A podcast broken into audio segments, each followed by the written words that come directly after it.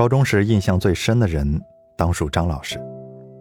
张老师是教历史的，三十出头的年纪，却是一副不招人喜欢的老学究模样。黑框眼镜，身材瘦长，平日里几乎不跟人搭讪。但是听了他一节课，我就对历史上瘾了。第一天上课，他是这样自我介绍的：“我姓张，记得我姓什么就行了，因为告诉你们我的名字，你们也不会喊。据我统计。”喊我张老师的概率高达百分之九十九，他们全部满分毕业。另外喊我全名的那百分之一，最后都被我折磨的退学了。但我还是得强调一下，人权自由，你们随便喊。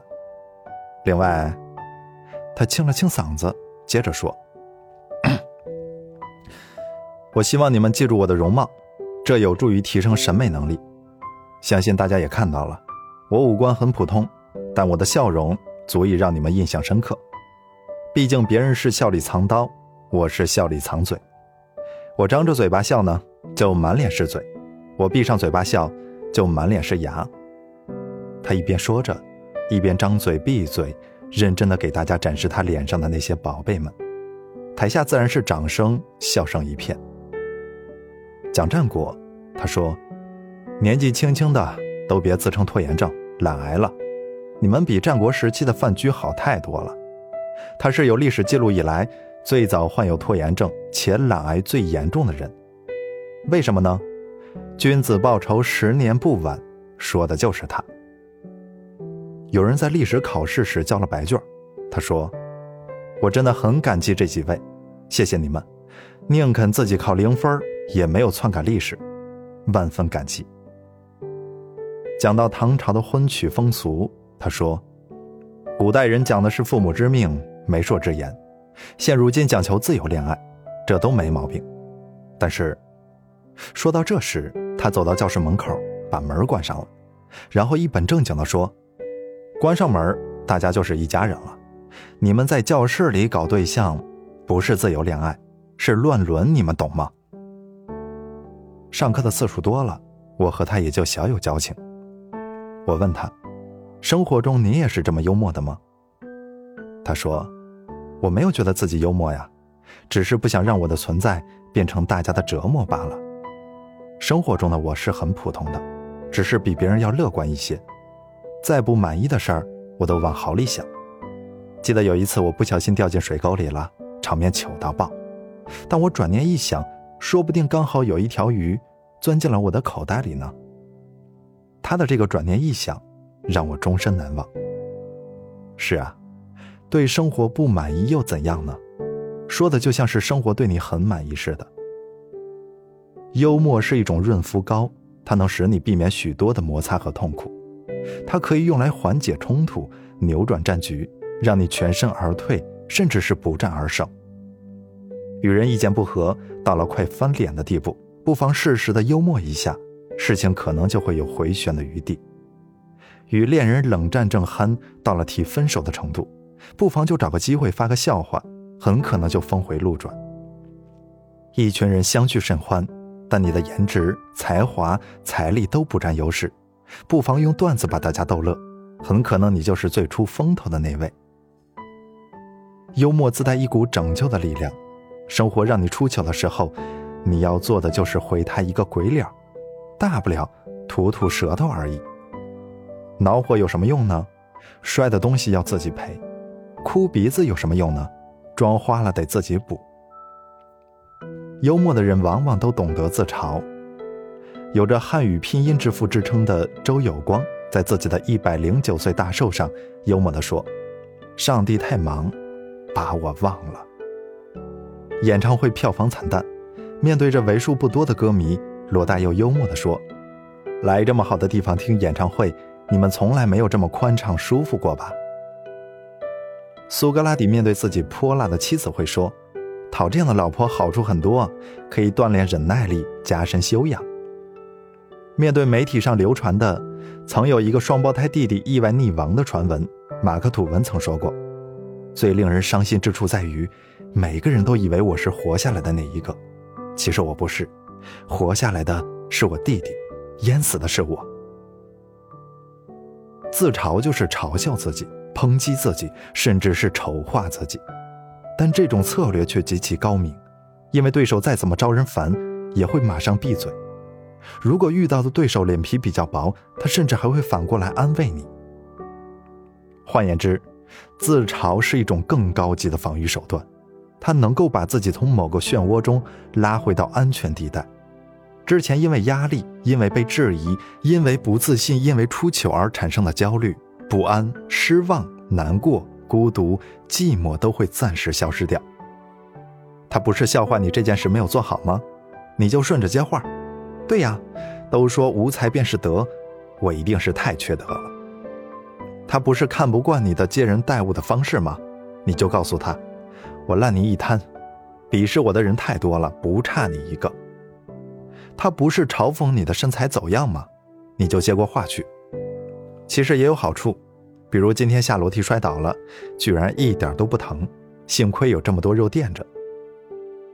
懂得自嘲的人，就像是随身携带了一座避难所。人们希望把自己美好的、精致的、正常的一面展现给别人看，把那些丢脸的、可笑的、自卑的一面藏起来。可生活是个戏剧大师啊！他既会编剧，也爱看戏，尤其是看你出糗。于是，他在众目睽睽之下让你摔个口啃泥，在精心准备的生日宴上让你意外频发，在期待已久的榜单上让你名落孙山，又或者是让你被大风吹出了搞怪的发型，被大雨浇成了落汤鸡，被不靠谱的某某当众奚落。这些难以避免又无法预料的糗事层出不穷。并逐渐接管了你的情绪。这些倒霉的、失落的、苦闷的、绝望的情绪，就像是生活中不请自来的敲门客。他们看似无理，却有力量；看似歹毒蛮横，你撵也撵不走，推也推不开。他就站在你的心底，蛮不讲理地说：“现在开始，这儿我说了算。”你一度觉得无助，甚至恼火，觉得这是生活在故意刁难你。可事实上呢，人生不如意者十有八九，任何事情掰开了揉碎了说，都透着一股悲凉。你已经是大人了，也该明白，生活本就没有容易二字。与其凄凄惨惨戚戚的自怜，不如悠自己一默，用自嘲去抵挡命运偶尔的不怀好意，尴尬僵化的氛围，马上就会出现清风拂面的效果。自嘲是幽默的最高境界，它是用贬低自己的方式来保护自己，让别人在攻击你之前就识趣的闭上嘴。不是一路摔跤摔过来的人，到达不了这种境界。但凡是吃过苦的人，往往能够理解开怀大笑背后的酸楚，也知道自黑是面对不完美人生的最好办法。真正的自嘲，是保持某种距离凝视自己。是将别人眼中的自己和实际上的自己进行对照，并感到滑稽、幽默，进而欣赏和接纳。这和粗俗的嘲笑、无意义的讥讽、攻击性的调侃是不同的。需要强调一下的是，当你遇见别人在难过、出丑、失败的时候进行自嘲时，既不用鼓励他，也不用安慰他，因为你安慰的其实你挺好和。再努力试试看之类的话，相当于把那些他们努力在丢掉的压力、沮丧又重新拾起，并抛还给了他们。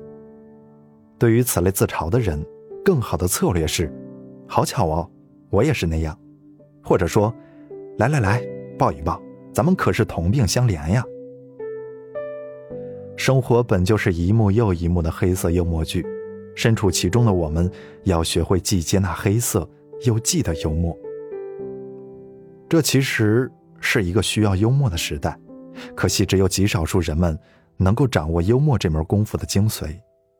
你以为随便动动嘴皮子，说一些不着边际的段子，抨击一下朋友的缺陷，然后让人跟着傻乐，就是幽默？在旁人看来，你可能只是一个大写加粗的尴尬。你以为没有话题硬找话聊，本就木讷，偏要假装幽默，然后重复说着。一些讲过无数遍的二手段子就是幽默，在听者看来，你就像是一个无聊透顶的小丑。幽默若是恰到好处，就像是喜宴开席；如果幽默的不好，就是车祸现场。从交际的层面看，幽默的反面不是无聊和无趣，而是无理和冒犯。可偏偏有太多人将粗俗至极的黄段子、无聊至极的戏弄、口无遮拦的嘴欠、没心没肺的诽谤，当成了幽默。他们活成了小丑的模样，还自以为是舞台上众人瞩目的谐星。他们将尖酸刻薄、没有礼貌视为机智、幽默、萌萌的。他们永远分不清什么是玩笑，什么是嘴欠。他们最擅长把美妙的气氛搞砸，把美丽的心情弄僵。他们沉浸在自以为是的幽默里，却看不到自己教养的奇缺。真正的幽默是成熟的，别人自嘲的时候不会附和，别人糗了不会掺和，对于已经发生的糗事，尽可能的装作不在乎，对已经产生的窘状，尽可能的去自嘲。这样的你，在喧闹时能旁观，在狼狈时会克制，在敌意面前会反思，在该有主心骨的时候能镇得住场，不该有的时候能心安理得的躲在一旁。不多说话。无论任何时候，只要是因为你开的玩笑导致别人生气了，你就应该反省并道歉，而不是反过来质疑别人。你太敏感了。